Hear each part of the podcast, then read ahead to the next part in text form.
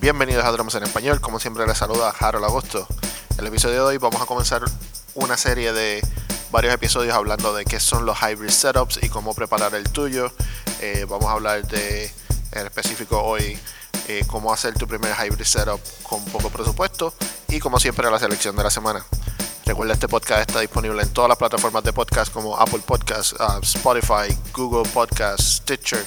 Y si hay una plataforma de podcast que nos quieres escuchar y no estamos disponibles, por favor déjame saber para así hacer los arreglos necesarios. También tenemos el canal de YouTube y necesitamos 100 suscriptores para poder tener nuestro link directo. Ahora mismo puedes ir al canal de YouTube abajo en la descripción, pero para poder tener el link directo que sería a Drums en español, necesitamos tener 100 suscriptores.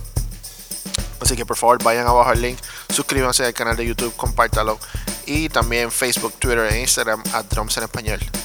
Y con eso comenzamos el episodio 38 de Drums en Español.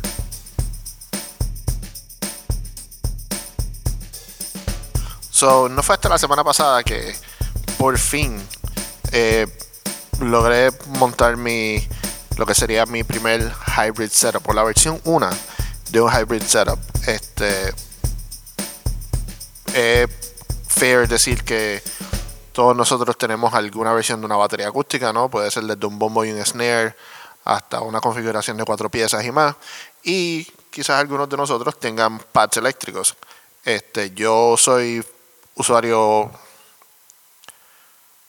yo uso el CAT KTPM1, he hablado de este pad aquí en varias ocasiones, es un pad de cuatro zonas este, que también le puedes poner un pedal y un hi-hat. Eh, muy affordable, no cuesta como unos 100 dólares, 130 dólares. Y, y no fue hasta la semana pasada que dije, bueno, ok, yo creo que ya me siento preparado para, vamos a empezar a combinar. ¿Y qué es un hybrid setup? Un hybrid setup es una combinación de sonidos acústicos y de sonidos eléctricos. Y puede ser tan simple como tener tu bombo, tu snare, tu hi-hat y un pad eléctrico hasta empezar a usar triggers y modificar los sonidos de la batería usando el pad. Y hay varias maneras de hacer eso. Hoy vamos a hablar de la más simple y qué necesitas para hacerlo. Este, en mi caso, como les dije, yo tengo la, la Tama Club Jam Kit y el KTPM1 la manera en que lo configuré, by the way, voy a poner un link abajo en la descripción o pueden ir a, mi canal de YouTube, a youtube.com slash agosto y, y ahí pues un demo así como que probando cómo funciona.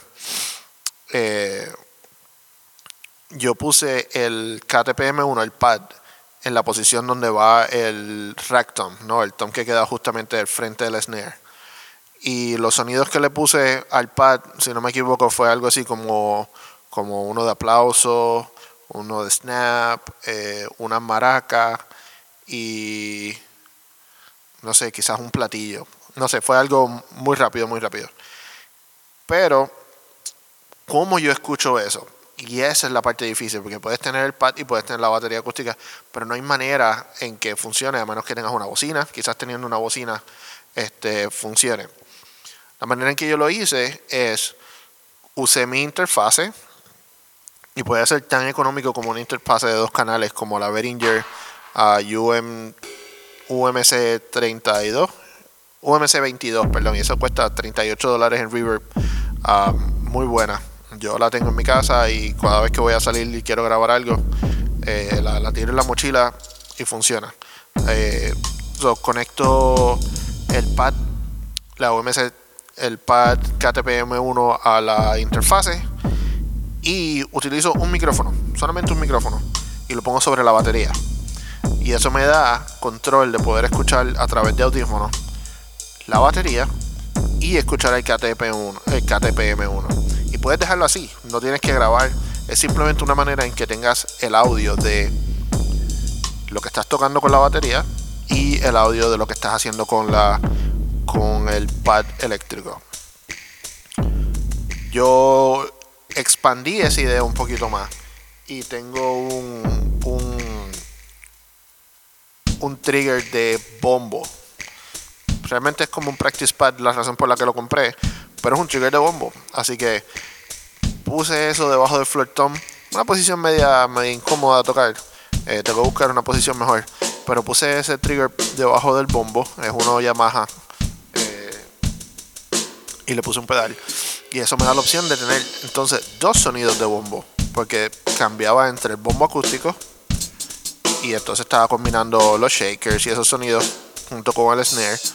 O podía usar el, el bombo electrónico y a propósito escogí un sonido que sonaba sintético para hacer el contraste y tener esos dos sonidos a la vez. Así que, de nuevo, para mí mi segundo paso fue usar un trigger adicional. Este, de ahí decidí conectarlo al iPad, que es donde grabo la mayoría de, todas las cosas que grabo, utilizando GarageBand. Este, si quieres saber cómo hago todo ese, todo ese proceso de grabar desde micrófonos al iPad, escríbeme en, las redes sociales, Facebook, Twitter, Instagram, Advance en español. Y, y de ahí es el resultado que estamos escuchando. la música que estás escuchando de fondo es el, el trial, no, ese, ese primer ride que yo le di a la batería junto con el KTPM1 que vendría siendo mi versión 1 de un kit electrónico. El próximo paso que me gustaría añadir es un trigger para el snare o algún tom donde yo pueda tocar ese tambor y me haga un sonido de aplausos o me haga un sonido eléctrico que yo le asigne. Ese vendría siendo el próximo paso. Y cómo expandir con triggers y otros sonidos, de eso vamos a hablar la próxima semana.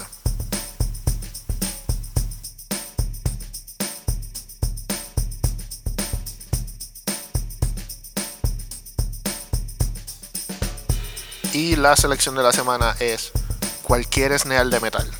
Cualquier snare de metal. No importa el precio, no importa el año. Cualquier snare de metal.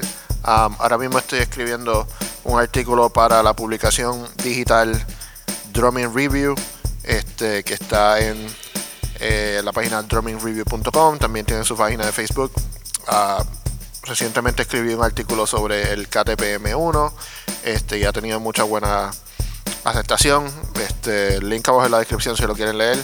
Y estoy escribiendo un artículo sobre snares de metal. Estoy comparando un snare de los 90, un Ludwig Rocker, eh, contra un snare de metal moderno. Eh, que es el Pearl Sensitone, que es mi main, mi, snare principal ahora mismo. Este, cualquier snare de metal. Realmente sí hay unas diferencias entre uno y otro, pero es bien mínimo, bien mínimo. Y a veces no, nos ponemos a pensar en los snares de brass y los, y los supraphonics y, y los bell brass y esos son snares que son tremendos. Pero tengo un snare de metal. Yo cometí el error de, de no tener snare de metal por muchos años y pienso que me perdí de muchos sonidos que se me pudo haber hecho más fácil si hubiese tenido un snare de metal. Así que de nuevo, este Look with Rocker que yo estoy usando se puede conseguir por 60, 70 dólares en Reverb o usado. Este, pero no importa la marca, un snare de metal bien importante. Recuerda seguirnos en todas las redes sociales, Facebook, Twitter, Instagram, at Drums en Español. Este, compartan con sus amigos y amigas bateristas. Si tienen preguntas, por favor déjanos saber. Y suscríbanse al canal de YouTube para poder lograr tener nuestra propia dirección. Este, como les dije, ahora mismo necesitamos 100 suscriptores, ya vamos por 55, así que gracias a ustedes por suscribirse, pero necesitamos llegar a los 100 para poder tener el link directo. El último video que subí es utilizando el redoble 5 en el snare, es una, una serie de tres partes, ya llevamos la parte 1 y la parte 2, así que pueden chequear eso también en la descripción. Será hasta la próxima. Paz.